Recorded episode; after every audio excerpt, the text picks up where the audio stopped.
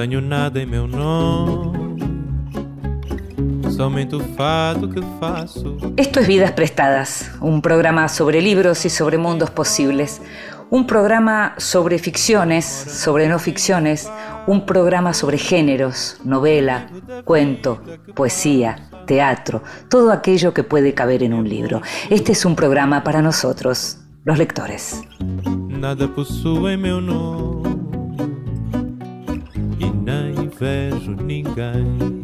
Y a nosotros, los lectores, los que leemos, nos gusta estar a solas, en silencio, para leer lo que queremos leer, pero también nos gusta que nos lean en voz alta. Esta vez le pedimos a la escritora y editora Soledad Urquía que lo hiciera. En voz alta. Cuentos breves, poesía, Lecturas para compartir. Nadie está destinado ni condenado a amar a nadie. Los accidentes ocurren, no somos heroínas. Ocurren en nuestras vidas como los choques, los libros que nos cambian, los barrios a donde nos mudamos y que llegamos a amar. Tristán e Isolda es solamente una historia. Las mujeres al menos deberían poder distinguir entre el amor y la muerte, sin copa de veneno, sin penitencia. Una vaga sospecha de que el grabador tuvo que haber captado algo de nosotras, que no solo sonaba, sino que debió habernos escuchado y podría instruir a las que vendrán. Esto fuimos, así es como intentamos amar. Y estas son las fuerzas que alinearon contra nosotras. Y estas son las fuerzas que alineamos dentro de nosotras, dentro de nosotras y en nuestra contra en nuestra contra y dentro de nosotras. 21 poemas de amor de Adrienne Rich.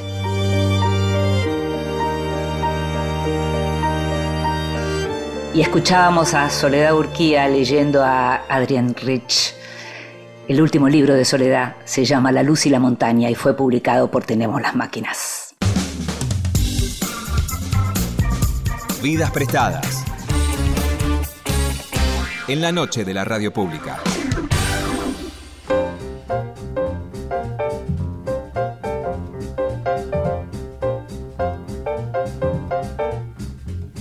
Tomás Downey nació en Buenos Aires en 1984.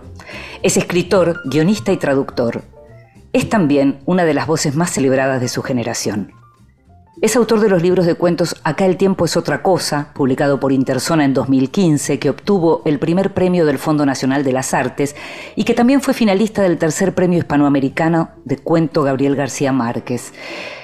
Y el otro libro es El lugar donde mueren los pájaros, publicado por Fiordo en 2017, que también obtuvo una mención en los premios nacionales 2014-2017 y fue traducido al italiano. En los últimos años, Tomás participó en varias antologías y publicó relatos y artículos en medios gráficos de Argentina, Uruguay, Colombia, Costa Rica, España y Estados Unidos. En 2019 resultó ganador del primer concurso de literatura de la Fundación María Elena Walsh. Es docente en la ENERC, la Escuela de Cine, y coordina talleres de escritura. En el año 2018, Tomás Downey obtuvo una beca del Fondo Nacional de las Artes para un proyecto que se llamaba Flores que se abren de noche.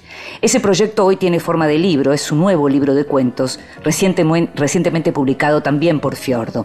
Se trata de un conjunto de cuatro relatos potentes en los que una vez más Downey despliega una imaginación desbordante y una fina inteligencia, además de exhibir una forma de la narración que elige mostrar en lugar de explicar. Hay preguntas, no hay respuestas. Hay enigma e interrogantes sobre el futuro, aunque se trata de un futuro cercano, inminente, que por momentos parece haber llegado. Te invito a que escuches la primera parte de la conversación con Tomás Downey.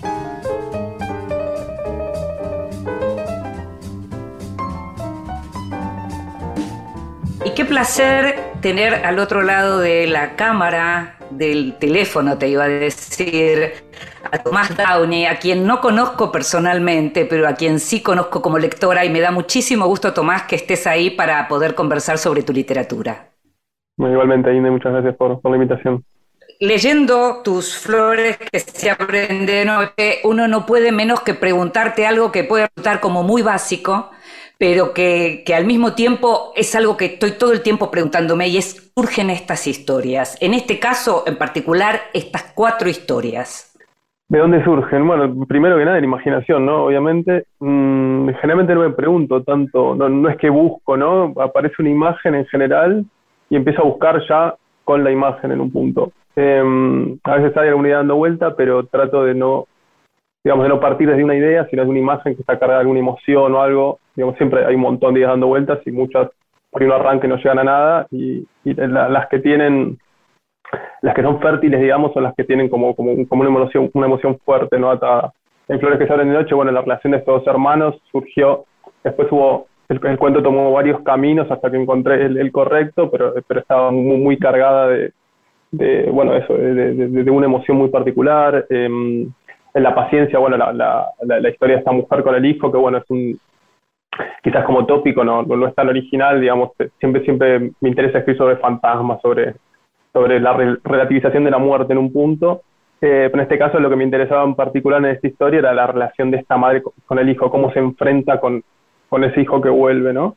Eh, entonces siempre es bueno, en, en set que, que, aparece ¿no? este, este extraterrestre, por ejemplo, pero me interesaba, lo, primero que apareció era esa relación, esa pareja, ¿no? Eh, que, tiene como esta pequeña crisis de pareja, que está como en ese momento de transición, eh, y, en definitiva esto que cae viene de alguna manera a, metaforizar lo que les pasa a ellos y a la vez a, irrumpir de manera literal, ¿no? Como, como viene la cuestión. Entonces siempre parte de eso, siempre parto de algo como íntimo, de, de, de, qué le pasa a algún personaje, de la relación de uno dos, tres personajes en una situación como doméstica, familiar. Eh, y después siempre surge como algo extraño que viene un poco a trastocar todo eso. Y, y, en ese mismo movimiento también lo, de alguna manera lo pone en relieve, ¿no? Eh, como que de alguna manera me interesa hablar de la normalidad desde, desde lo anormal, o sea, mm. entrando como desde el otro lado. Sí, lo que, lo que se siente también, por otra parte, es como que hay una especie de, realismo trastocado por, por, lo que es la anticipación. Son relatos como de anticipación en donde uno podría advertir como un futuro inminente en, algunos, en, algunas de las historias.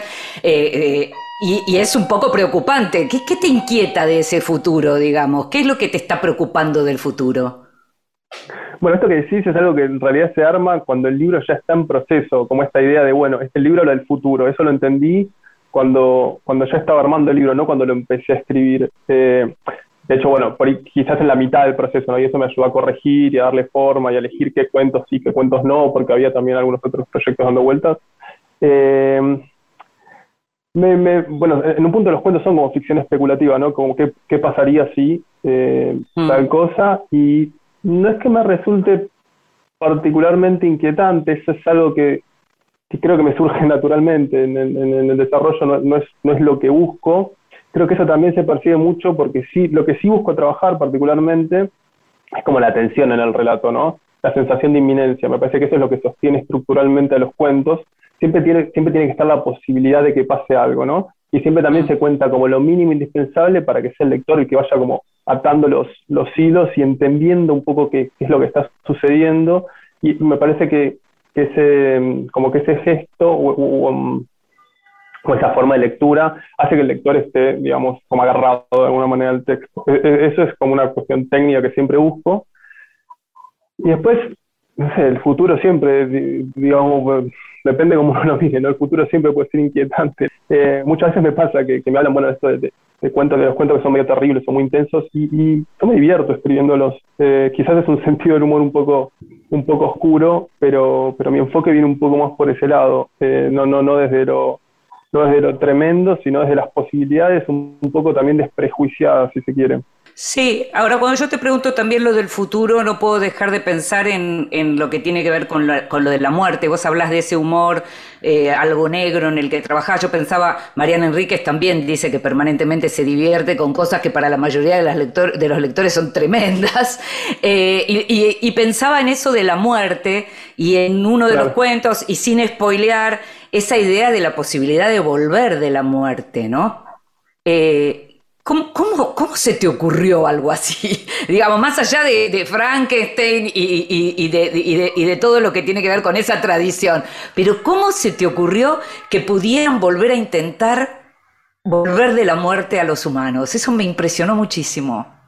Bueno, la idea no es mía, o sea, hay, hay varios casos, ¿no? Como, bueno, nombrado Frankenstein, La Pata de Mono, por ejemplo, el primero, en Cementerio de Animales, ¿no? Bueno, muchos. Eh, incluso, cuando la nombraste María Enrique, este cuento de los eh, chicos que vuelven, creo que se llama, que también es, un cuento de una novela, no me acuerdo. Eh, digamos que la idea está. Lo que me interesaba ahí particularmente, lo, lo, que me, lo que me prendió, digamos, la lamparita en ese cuento, era la... Mm, esto que le pasa a ella, Perdón por el si, si spoileo, pero la verdad que no, a mí me preocupa demasiado el spoiler en general. Ella cuando muere el hijo, bueno, todo esto no está en el cuento de todas maneras, es algo como del pasado la historia, ¿no? Eh, el, marido está negado completamente a, me imagino que en esa sociedad hay mucha gente que está en contra, de hecho en el cuento aparecen unos personajes que están como un poco en contra de esa situación. Entonces cuando muere el hijo, el marido está completamente negado y dice que no. Y entonces a ella siento que la deja en un, en un callejón sin salida, como ella es la única que podría hacerlo ante esa negativa tan rotunda del marido, y no hacerlo sería dejar morir al hijo de vuelta. Entonces ella casi que lo hace sabiendo que está mal lo que está haciendo, mm. pero no le queda otra oportunidad. Eh, y, este, y, y, de hecho eso también explica un poco al final, ¿no? Eh, un poco cómo, cómo revierte de alguna manera la situación o la invierte. Eh, pero lo, que me interesaba particularmente era eso, y cómo, cómo después tiene que convivir, digamos, con, con esa decisión que toma de vuelta por, por intempestivamente, digamos, sin, sin, posibilidad de pensarla, no, no, no puede pensar en esto, no, no, hay, no hay nada que pensar, digamos, tiene que hacer lo que tiene que hacer, y eso que tiene que hacer está mal, digamos. En esa paradoja, eh, de hecho muchos cuentos corren sobre el filo de una paradoja, en este caso era esta, ¿no? Este, esta situación de la que no no puede escapar y, a, la que no puede enfrentar también de alguna manera. Eh, hay algo que, me, decías recién en relación a lo inminente, a lo que está por pasar, que es como una manera de, sostener la atención del, lector, pero cuando uno te lee hay mucho del escribir mostrando, ¿no? Eh, eh, escribís como mostrando, sos guionista, también. Eh, y la idea, me imagino, que, el, cine aparece mucho por tu propia formación y por el mundo en el que vivimos. Eh, ¿cómo, cómo, ¿Qué significa eso de escribir mostrando? ¿Cómo, cómo eh, contame algo en términos de recursos, me interesa eso, porque muchas veces uno lee y no tiene verdadera dimensión de que hay detrás un trabajo en donde un autor decidió no decirle todo a un lector y esperar que sea el lector el que, el, que pueda llegar a esa conclusión. ¿Cómo se hace? Y básicamente, como un ejemplo básico, simple, es en vez de nombrar una emoción, en vez de decir enunciar, digamos, que un personaje le está pasando tal cosa, lo, yo lo trato de poner en escena, ¿no? Ah. Eh, que el lector sea el que, el que entienda qué es lo que le está pasando a ese personaje. Y lo que el lector va a entender es muchísimo más complejo y dinámico y contradictorio eh, y vivo, orgánico, que, que, lo que puede encerrar una palabra, eh, como alegría, tristeza, lo que sea, ¿no? Eh, porque creo que, lo, que hacen esas palabras es como congelar algo que, puede, ser el, puede ser un instante de, un, de una línea de, o de una serie de, emociones que, son, que son muy dinámicas. Eh, entonces me parece que eso lo hace mucho más eh, natural y de nuevo, vuelvo siempre a lo mismo, al ser el lector el que extrae ese sentido, al no estar, al no estar em, explícito en la página, eh, me parece que el efecto de, lectura es mucho más rico, porque al menos yo disfruto leyendo cuando voy entendiendo lo que pasa sin que esté de alguna manera enunciado, sin que esté puesto eh, ahí tan, explícito. Siempre pienso el cuento, siempre uso esta imagen de como si fuese estos dibujos que son una serie de puntos, no con un número que uno tiene que unir, eh, y cuando los termina de unir se forma la imagen. Bueno, pienso el cuento así, como dejando los, los puntos que sean los, los únicos que sean necesarios para, bueno, cuando uno los une, y ve el dibujo, ahí, ahí se arma, ¿no? Pero bueno, para armarlo, justamente el dibujo hay que hacer el recorrido, no es que se ve, eh, digamos, sin, sin haber eh, unido los puntos. Hay, que, hay que viajar entre los puntos, ir, ir uniéndolos y ahí entender recién, cuando uno toma distancia, da un paso atrás, ve, la imagen completa. Entonces lo que trato de hacer es un poco eso, poner, eh, dibujar, siempre hay un arco no dramático, los personajes, creo que en estos cuatro cuentos particularmente me concentré eso, en eso que también tiene mucho que ver con mi formación cinematográfica que hablamos antes. En guion se, ve mucho esto, ¿no? es como siempre central el arco dramático del personaje. Y bueno, y estas emociones que, van recorriendo los personajes, de nuevo, les van pasando, no, no están dichas, eh, sino que ellos mismos la van atravesando y también los mismos personajes las van como entendiendo, tratando de entender a medida que avanza el relato. Cito, siempre, también siempre cito a Flannery O'Connor que habla de un cuento, habla del, misterio de la personalidad humana. Incluso los mismos personajes no entienden bien qué les está pasando y creo que eso es central en, lo que trato de, plasmar en las historias y me parece que, ese reflejo también se, produce en el lector y que también es orgánico, entiendo, con lo que, con lo que nos pasa eh, en la vida. Em, no puedo dejar de pensar, no podía dejar de pensar mientras los leía, eh, estos cuentos largos que algún otro autor o autora habría pensado cada uno de ellos, o por lo menos los tres primeros, como nouvelles, ¿no? Eh, autónomos, como una novela.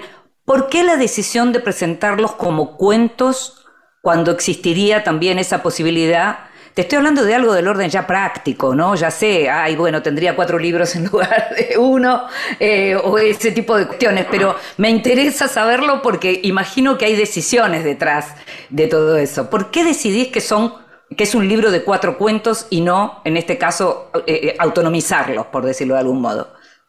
Bueno, en algún momento lo pensé porque además, o sea, en, general el mercado, así entre comillas, no suele pedir por novelas o novelas. Eh, pero yo defiendo el cuento, no sé, soy cuentista por casi por accidente, no sé si por elección. Eh, siempre pienso que, bueno, yo estudié cine y empecé a escribir cuentos en ese momento. En ese momento lo que yo escribía, eh, siempre cuando como estudiante, eran guiones de cortometrajes. Y mis cuentos fueron un poco una prolongación de eso, son, los pienso como guiones de cortometrajes. Estos cuentos quizás podrían ser guiones de mediometrajes, no dan un paso más. También tienen este formato que está muy en que a mí me encanta, de eh, de, como de serie, ¿no? Como si fuesen capítulos de 50 minutos de, un unitario. Em, y son cuentos porque, porque a pesar de la extensión y que me permitió desarrollar más escenas, quizás desarrollar más diálogos, por ejemplo, que es algo que, me gusta mucho escribir, desarrollar más a los personajes, básicamente. Eh, en un cuento más corto uno uno le tiene, le tiene que bastar con tres pinceladas. Acá, bueno, hay más lugar, ¿no? Y también más lugar para esto que te habla del arco dramático. Eh, pero son cuentos porque son, tienen, o, al menos creo yo, tienen la concisión o la, la, la, concentración perdón, de, un, de un cuento.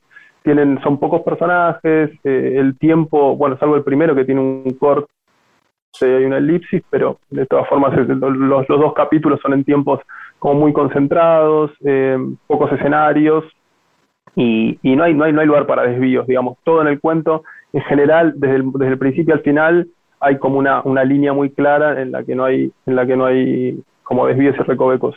En algún momento pensé en la posibilidad esta de, extenderlos y bueno, tener más libros, pero eso hubiera sido, me parece, estirar o inflar algo que me parecía que estaba muy bien como estaba.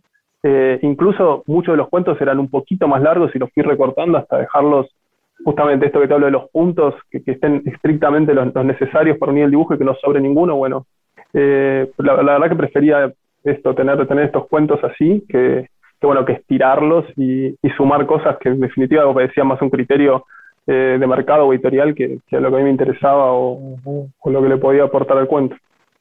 ¿Qué te molestaba entonces? ¿Era como si estuvieras recortándole algunos bordes a esas historias cuando decidiste recortarlos? Porque no había un problema de espacio. Me imagino que era algo que a vos te estaba diciendo, esto no es como yo quiero que termine, digamos. No es así. ¿Qué es lo que molestaba ahí? En general lo que uno, lo que uno recorta, bueno, lo que yo recorto, eh, es lo que, lo que explica lo que no hace falta explicar de alguna manera. Eh, quizás, una, quizás una escena, digamos, puede, puede durar, puede extenderse tres, cuatro páginas, y uno la lee y se da cuenta que el final, el principio, algo en el medio sobra y que quitándoselo, si sobra, si se lo quito y se entiende igual, e incluso se entiende mejor porque porque potencia este efecto de que es el lector el que, el que lo extrae y que no está tan, tan claro, o sea, no está ni tan claro ni tan oscuro, ¿no? Pues tampoco me interesa ser críptico. Creo que los cuentos son, bastante cristalinos en, en, muchos sentidos. Eh, y busco como una fluidez en la narración y, eh, una, bueno, eso, una, una, fluidez que no, que no, que se vuelva oscura en un momento, digamos, que sea siempre claro lo que se está contando, lo que está sucediendo. Después, ¿por qué pasa eso? ¿Qué es lo que corre por detrás? Eso es lo que quiero buscar. Eh, y cuando eso asoma, digamos, eh, cuando eso está demasiado explícito, lo saco porque me parece que mucho más interesante que, eso quede por debajo. Entonces, generalmente lo que recorto es eso, lo que, lo que está de más. Eso, si, saco algo y el cuento se entiende igual, eso está de más, claramente. Eh, si saco algo y el cuento no, no, no cambia, eso está de más. Quizás en una novela es otro criterio, ¿no? Claro. Hay mucho más, más lugar para, para otro juego, para otras, para otros desvíos, lo que sea. Pero en el cuento me, me concentro mucho como en esa, en esa economía. Tomás, te invito a que escuchemos un ratito de música y seguimos conversando sobre tu último libro, Flores que se abren de noche, pero sobre todo sobre tu literatura, eso, así me gusta. Dale.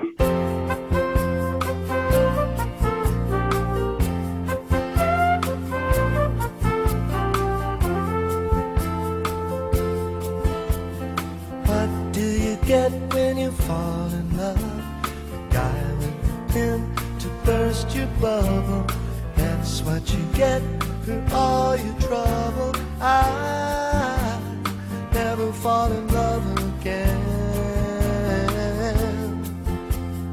I never fall in love again. What do you get when you kiss a girl? You get enough germs to catch pneumonia. After you do, she'll never phone you. I never fall in love again. Oh, I'll never fall in love again. Don't tell me what it's all about. Cause I've been there and I'm glad I'm out. Out of those chains, those chains that bind you. That is why I'm here to remind you what do you get when you give your heart? You get it all broken up and battered. That's what you get, a heart that's shattered. I never fall in love again. Oh, I never fall in love again.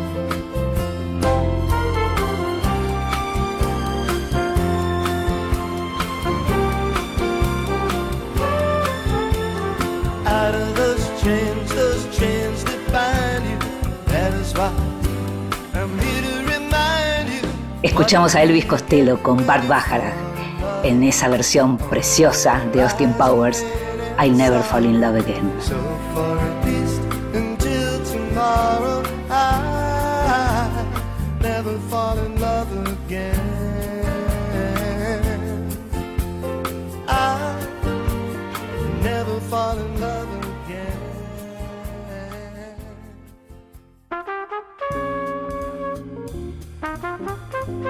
El extranjero.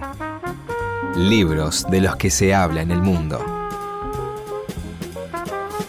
Por estos días los diarios británicos cuentan que el nuevo libro de Sally Rooney la está rompiendo. La está rompiendo no porque no supieran que iba a ocurrir, pero que es todavía muchísimo más el efecto de lo que está ocurriendo con el libro de la autora de Gente Normal, que se llama Beautiful World, Where Are You? y que ya tiene versión en español, ¿Dónde estás, Mundo Bello?, publicado por Random House, y que seguramente llega en las próximas semanas a Latinoamérica. Em, Sally Rooney es, como te decía, es la autora de, Gente Normal, esa novela de gente común que llegó a serie y a la que le fue muy bien también con esa serie, una novela premiada, pero básicamente premiada por el gusto del público. Y en este caso, una vez más, Rooney escribe sobre las relaciones humanas, el compromiso, eh, la falta esa falta de algo que nos permite completar los vínculos emocionales.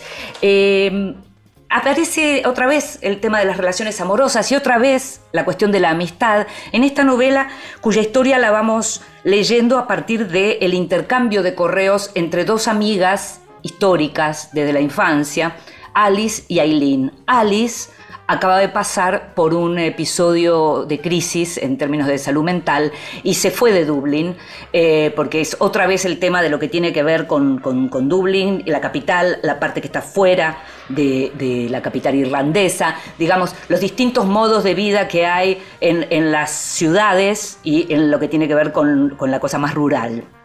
En este caso, nuevamente, como te decía, Rooney la empezó a romper y el Guardian ya la nombró como el fenómeno literario de la década. Y lo que es interesante es pensar esto que ya se ha dicho con gente normal, acerca de que ella no es que cuenta historias en las que la imaginación es frondosa eh, o, o que hace cosas rarísimas con el lenguaje, sino que lo que hace es contar historias de gente común. Pero en este caso, lo que el verdadero foco está puesto como en el tiempo que se perdió en lo bueno que fue algo que existió alguna vez que tampoco tenemos muy claro. En una entrevista, Sally Rooney dijo que la recurrencia de este tema a lo largo de la historia de la literatura llegó a fascinarme por un tiempo.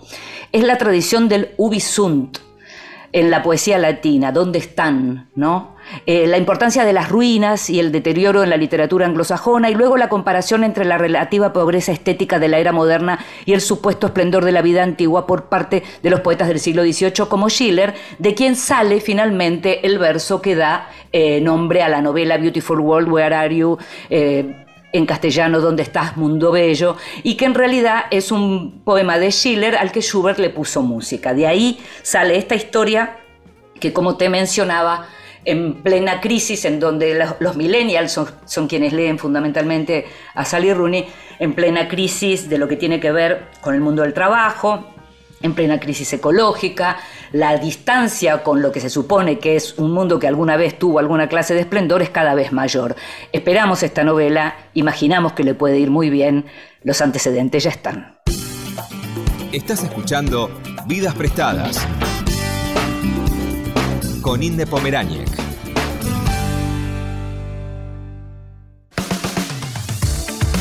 Continuamos en Vidas Prestadas.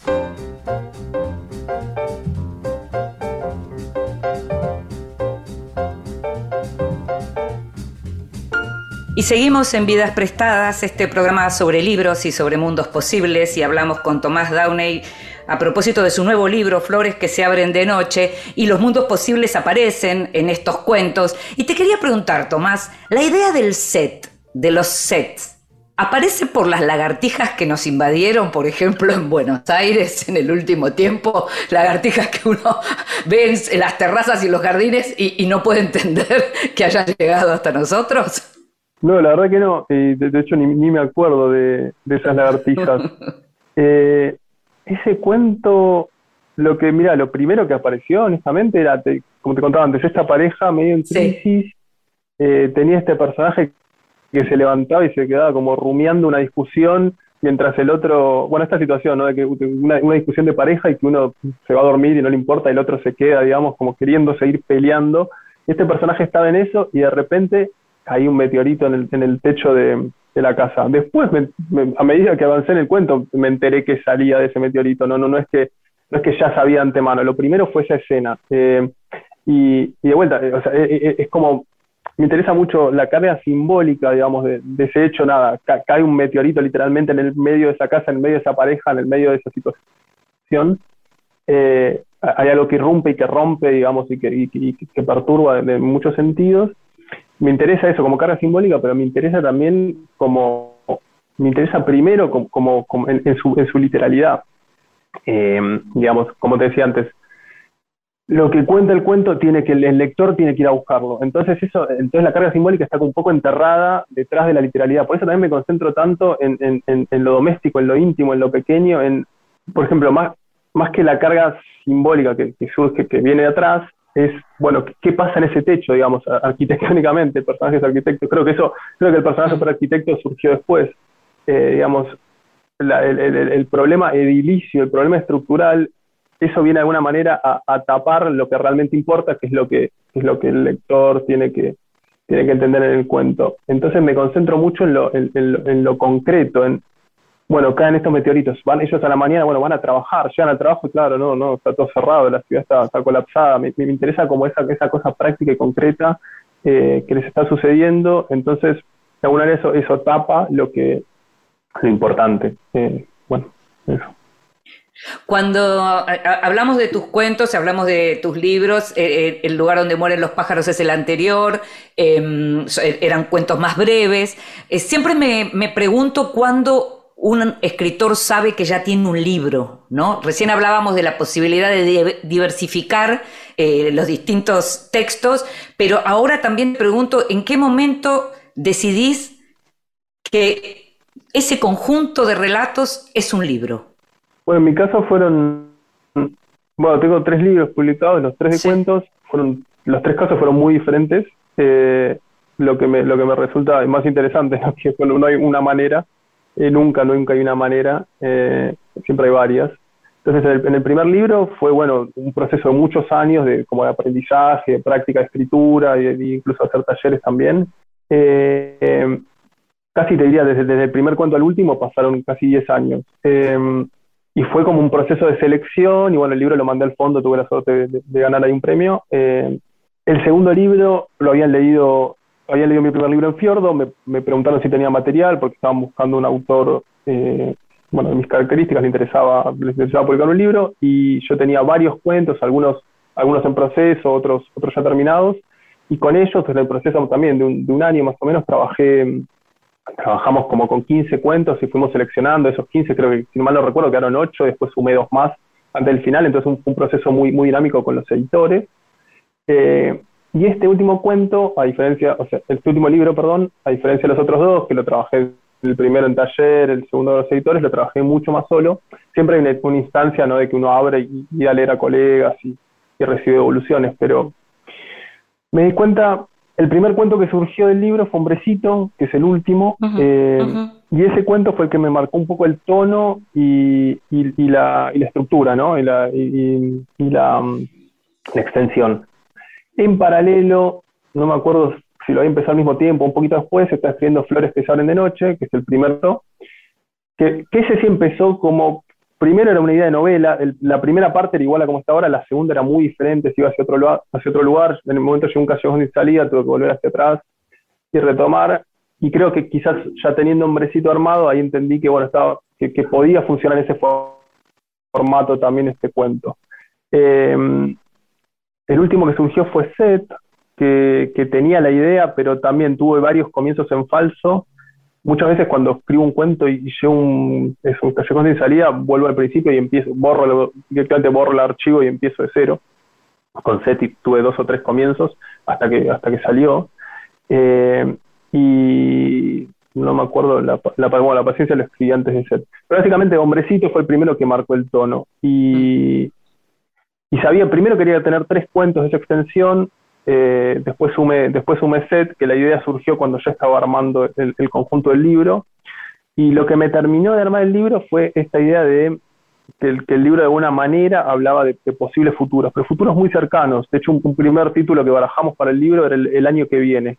Claro. Eh, que después, con la, básicamente con la, situación de pandemia, cobró como otro cariz la frase. Eh, y no, pues, se cargó como un sentido que no tenía nada que ver con el libro y bueno, después encontramos también este título, Flores que salen de noche, que, me encantó a los editores también, así que fuimos por ese lado. Eh, y que creo que era también muy representativo el libro en, un sentido por ahí más amplio. Em, y de hecho, Flores que salen de noche, el primer cuento, es el único quizás que no transcurre en el futuro, salvo, o sea, sí, perdón, transcurre en el futuro, pero de una manera mucho más sutil. Eh, y eso es algo que, que, se terminó de armar cuando puse los, los cuentos en, los cuatro cuentos en línea. Y me di cuenta que los, los otros tres hablaban del futuro, que ese también transcurrió en el futuro, pero que hablaba del futuro como desde el lado de afuera, de alguna manera, eh, desde el lugar donde no llega ese futuro, desde el lugar donde quizás dentro de 100, 200 años las cosas siguen igual, más allá de, algún, alguna lucecita de color que pueda aparecer por ahí, las cosas no cambian, eh, es, lo mismo, la huerta, el del día a día, lo agreste, eh, digamos, hay un mundo que es, que es un poco inmune a, a todos esos cambios. Entonces me interesaba también entrar al futuro como desde afuera, ¿no? Desde ese lugar, por eso también quedó primero el, el cuento, también porque le terminó dando título al, libro. Eh, entonces, bueno, se, terminó como de armar eh, en ese sentido. Cuando entendí que Flores que salen de noche era también parte como de, esa línea, eh, ahí dije, bueno, acá tengo un libro. Y bueno, a mí me acuerdo que lo, hablé con los chicos de Fiordo y, avanzamos. Me gustaría preguntarte, habla justo del cuento que, lleva el, digamos, el, título del libro, ¿no? De Flores que se abren de noche. Estás mencionando esto que tiene que ver con hay, una clase a la que el futuro no le llega, uno podría decir también, ¿no? Eh, eh, hay como un, tipo de, marginalidad, si se quiere, de, marginalidad de, cualquier eh, sentido de, vivir bien que no les llega y que son estos personajes de este primer relato. Hay algo en tu escritura que, y en este relato en particular que a mí me, hizo recordar un poco a Sara Gallardo. Yo quería preguntarte ¿quiénes son, cuáles son tus lecturas, digamos, ¿no? Yo pensaba en el, enero de Sara Gallardo, por eso me acordaba, eh, que casualmente también es de Fiordo, ¿no? Pero digo, ¿cuáles son tus lecturas? Porque vos tenés un tipo de escritura que por un lado muestra, que por un lado tiene que ver con la escritura que uno podría pensar, bueno, esto está bueno para una película, pero por otro lado tenés un tipo de escritura muy similar a, la, a, cierta narrativa de los años 60 y 70, muy clara y consistente y en donde no hay palabras que sobre, digamos, pero al mismo tiempo como muy sutil. Me gustaría saber qué, cuáles son tus lecturas. Eh, bueno, Sara Gallardo es, una, referencia, no sé si la tenía tan en cuenta para este libro, pero sí me interesa justamente en, enero, eh, bueno, el Jejuas particularmente me interesa mucho la voz, creo que es algo que en, que en, este, que los libros anteriores no trabajé tanto, o, sí lo trabajé por otro lugar, en, este, en este libro al haber más extensión requería como otra también otro soporte estructural, etcétera, pero es algo que conscientemente desarrollé más en este libro, como, como otra pata a lo cinematográfico, a la imagen, que es la voz, ¿no? Eh, en, este primer cuento, por ejemplo, eh, la, voz de, la voz de estos personajes en primera persona. Sara Gallardo es una referencia cuando, por ejemplo, cuando leí, cuando, cuando terminé la primera versión de Flores que se abren de noche, lo, leyó un amigo y me recomendó que leyera um, Klaus y Lucas, que era un pendiente que, nunca había leído y cuando lo leí me, me fascinó y, y eh, la, conexión de alguna manera y, tomando eso me, ayudó a corregir y a, refinar algunas cosas que por ahí intuía y no entendía del todo y con Klaus y Lucas, digamos, e, e, esta concisión total, digamos, esta cosa súper eh, super corta y súper rápida eh, y súper, em, em, o sea, completamente amoral de alguna manera, eh, cómo estos personajes se crean sus propias reglas, se crean su propio mundo. E, eso es lo que me interesaba del cuento.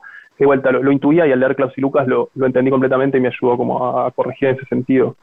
Después, eh, unas referencias que, tienen que ver también con, la estructura de los cuentos, con esta extensión, son por ejemplo Robert Eichmann, que me encanta, es un autor inglés, eh, que también trabaja cuentos de entre 20, 30, 40 páginas de esta extensión. Me encanta Kelly Link, es una autora norteamericana que también escribe, escribe cuento largo. Em, me encanta Shirley Jackson, que quizás no es una referencia en, la extensión porque escribe más cuento corto o novela, pero tiene esta cosa de... Bueno, una referencia también para, para Flores que sea de noche, que podría ser Siempre hemos vivido en el castillo, que, que de alguna manera son estas dos hermanas que viven en una situación medio endogámica, encerradas, Mm. Eh, y, que, y que tienen, de hecho me acabo de dar cuenta de esa, de esa referencia y Federico Falco, por ejemplo, un cementerio... Te iba a decir de Federico, claro, absolutamente. Sí, sí, un, un cementerio perfecto, también son cuentos de esta extensión y justo leí el libro cuando empezaba a, trabajar en mi libro, así que lo tuve como referencia. Otros autores argentinos que me encantan, bueno, son Luciano Lamberti, que escribió la contratapa, de hecho leyó el libro y me, me, ayudó con, con, sus evoluciones. Eh, eh, Samantha Schweblin también, Mariana, Mariana Enríquez también, que la nombramos, eh, son, son referencias. Eh, y esas son referencias siempre más, más interesantes porque está más cerca. Cuando, cuando la gente que está escribiendo al mismo tiempo que vos siempre aporta como, como, como un enfoque más, nada, más vivo, más actual, ¿no? Pensaba recién cuando mencionabas a Klaus y Lucas y esa especie de, de, mundo con reglas propias, pensaba que justamente el lugar donde mueren los pájaros, el cuento, también tiene algo de eso. Sí, totalmente, totalmente. Me, lo que me interesaba, eh, lo que me interesaba en ese cuento es como una especie de, del pensamiento mágico, si se quiere, de, los chicos. De Castro, ¿no? Que, que llega a esta conclusión eh, por, por, sus propios medios, que, es perfectamente válida, ¿no? porque tiene, tiene todos los elementos para llegar a esa conclusión en el cuento.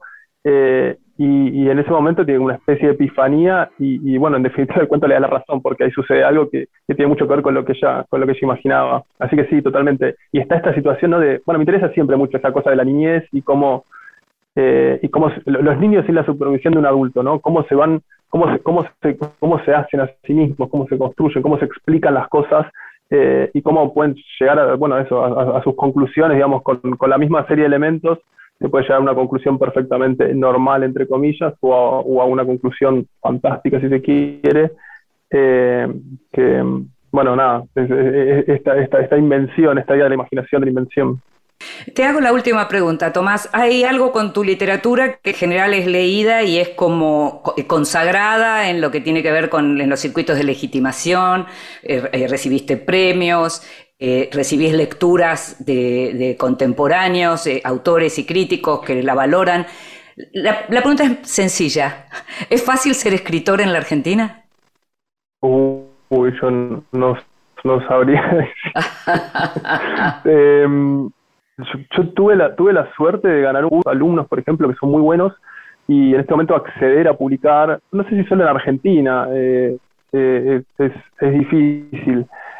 Ser escritor, digamos, no sé si es fácil, es, es casi un, una especie de, mandato, ¿no? A uno le surge y, y, se enfrenta con un montón de imposibilidades y, y, en términos materiales es muy complejo, pues, en términos económicos hay que robarle tiempo a otras actividades, y muy poca gente la, la que vive de esto, entonces en un sentido requiere como ciertos sacrificios que a la vez estoy feliz de hacer porque es lo que me es lo que me es lo que más me interesa y lo que más me divierte y, y, cuando publico un libro digamos tampoco lo pienso en, términos económicos sino me interesa toda la lectura eh, es, una, es una forma de comunicación con un lector eh, y, y siempre eso es siempre eso es muy rico.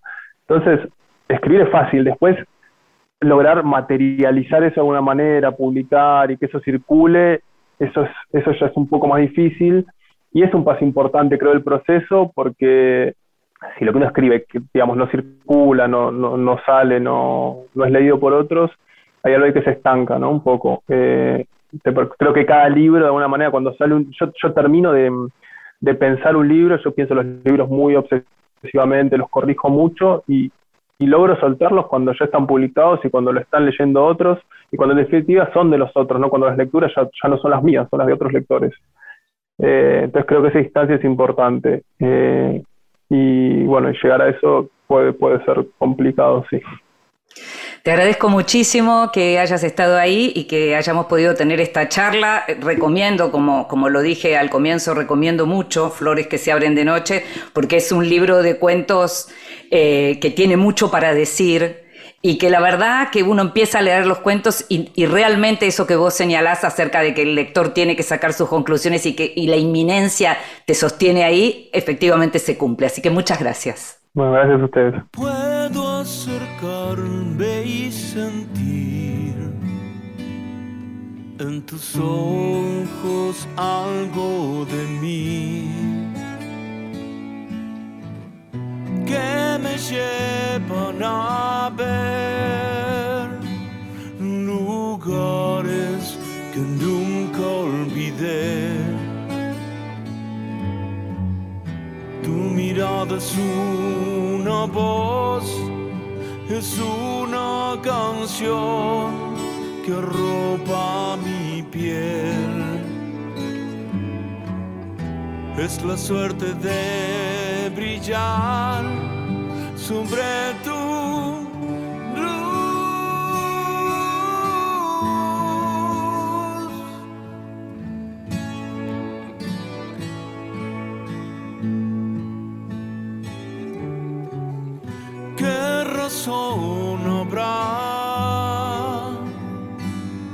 lejos de la sal cerca del sol. Qué poción de amor que un milagro puso ante mí. Soy aquello que me da sin lo que vuelvo a ser estás aquí. Es la suerte de brillar sobre tu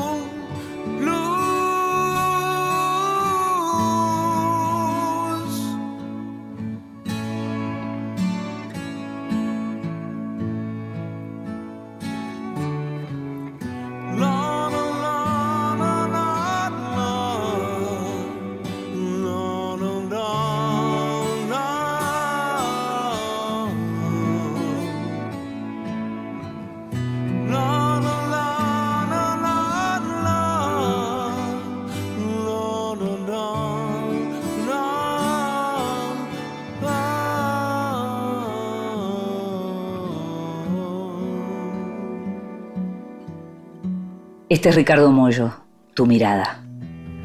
Tu mirada es una voz, es una canción que ropa mi piel. Es la suerte de brillar sobre tu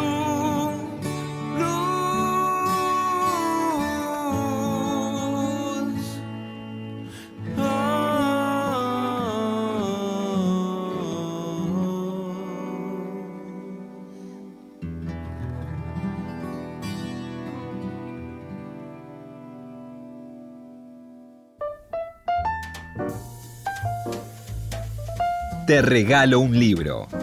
Recomendaciones y sugerencias para tomar nota. Soy Horacio Convertini, periodista y escritor, y tengo una particular predilección por las historias sobre vínculos filiales. Por eso les voy a recomendar uno de los últimos libros que leí sobre este tema, que es la novela El verano en que mi madre tuvo los ojos verdes, de la moldava Tatiana Tibuliak, que publicó en español Impedimenta. A ver, fíjense cómo empieza. Aquella mañana en la que lo odiaba más que nunca, mi madre cumplió 39 años. Era bajita y gorda, tonta y fea. Un sopapo, ¿no? Como para despabilarse enseguida. El narrador se llama Lexi y es un jovencito con problemas psiquiátricos que vive con su familia polaca en Inglaterra. Detesta a su madre. Sueña su muerte como una liberación y lo vamos a saber después, también como una venganza. Sin embargo, a cambio de la promesa de la licencia de conducir y de un auto, acepta pasar con su madre el verano en una casa de campo en Francia. Y esas vacaciones le van a resultar reveladoras, porque conocerá el secreto oculto de su madre, porque va a poder procesar su historia personal como no lo había logrado con pastillas y con psiquiatras, porque va a descubrir el amor y hasta el talento que de algún modo lo va a sacar de perdedor. Es la primera novela de Tibuliak, que ahora acaba de salir en la Argentina con otra, que se llama El Jardín de Vidrio, también publicada por Impedimenta. La clave de una narración en primera persona suele estar en la potencia de la voz elegida.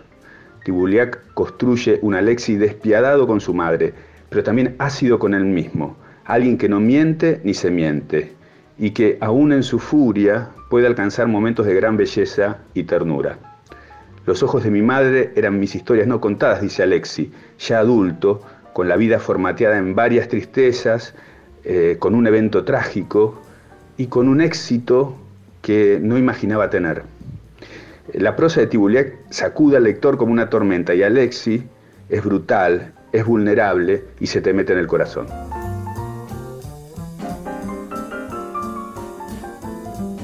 Y escuchábamos al querido amigo Horacio Convertini, periodista y escritor, escritorazo, y nos hablaba de una gran escritora que además va a participar del próximo festival Filba de Tatiana Tibuliak.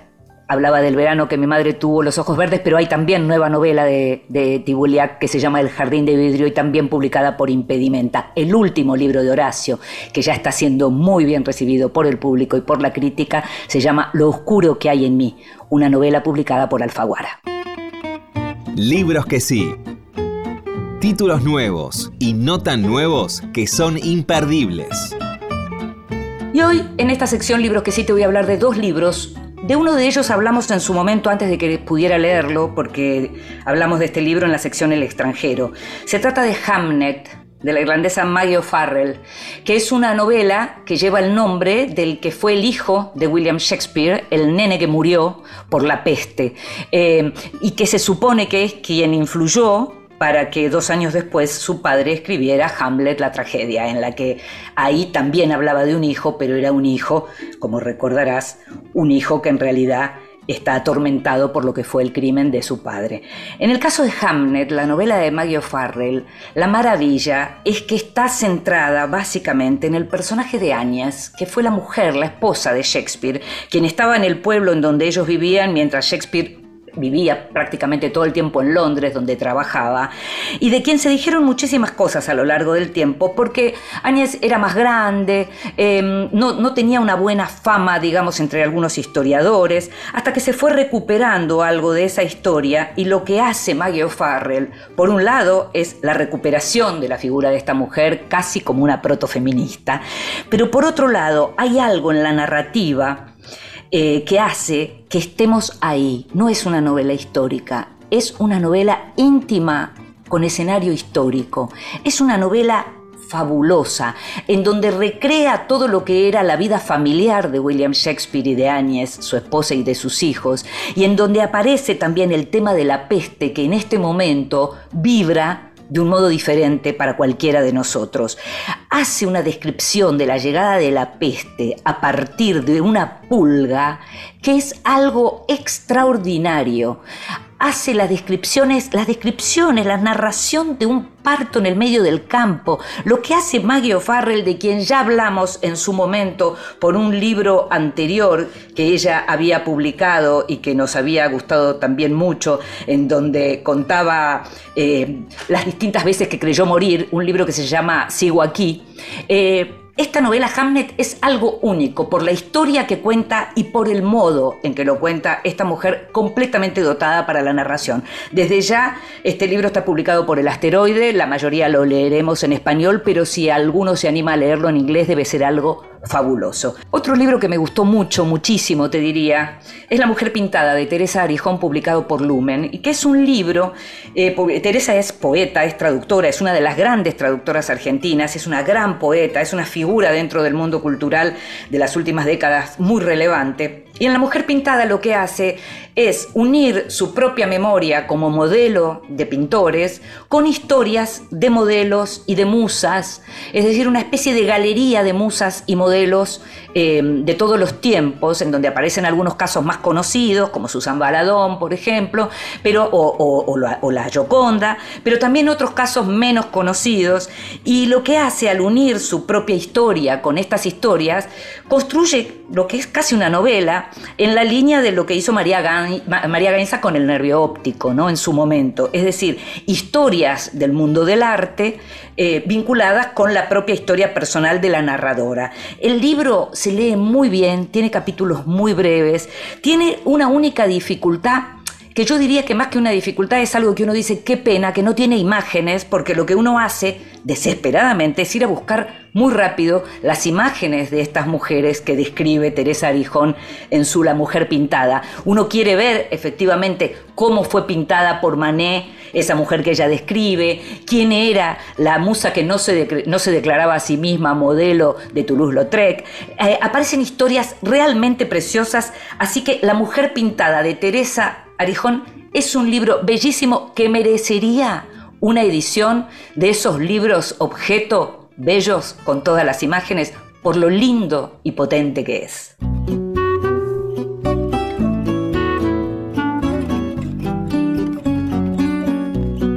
Y llegamos al final de este Vidas Prestadas. Sabes que, como siempre, una vez que haya terminado este programa, podés escucharlo cada vez que quieras en la página de la radio o en tu plataforma de podcast favorita. En la operación técnica estuvo Jorge Falcone, en la producción, consiguiendo todo y cada vez más, Gustavo Kogan. Me llamo Inde Pomeraniec. Nos estamos escuchando. Chao.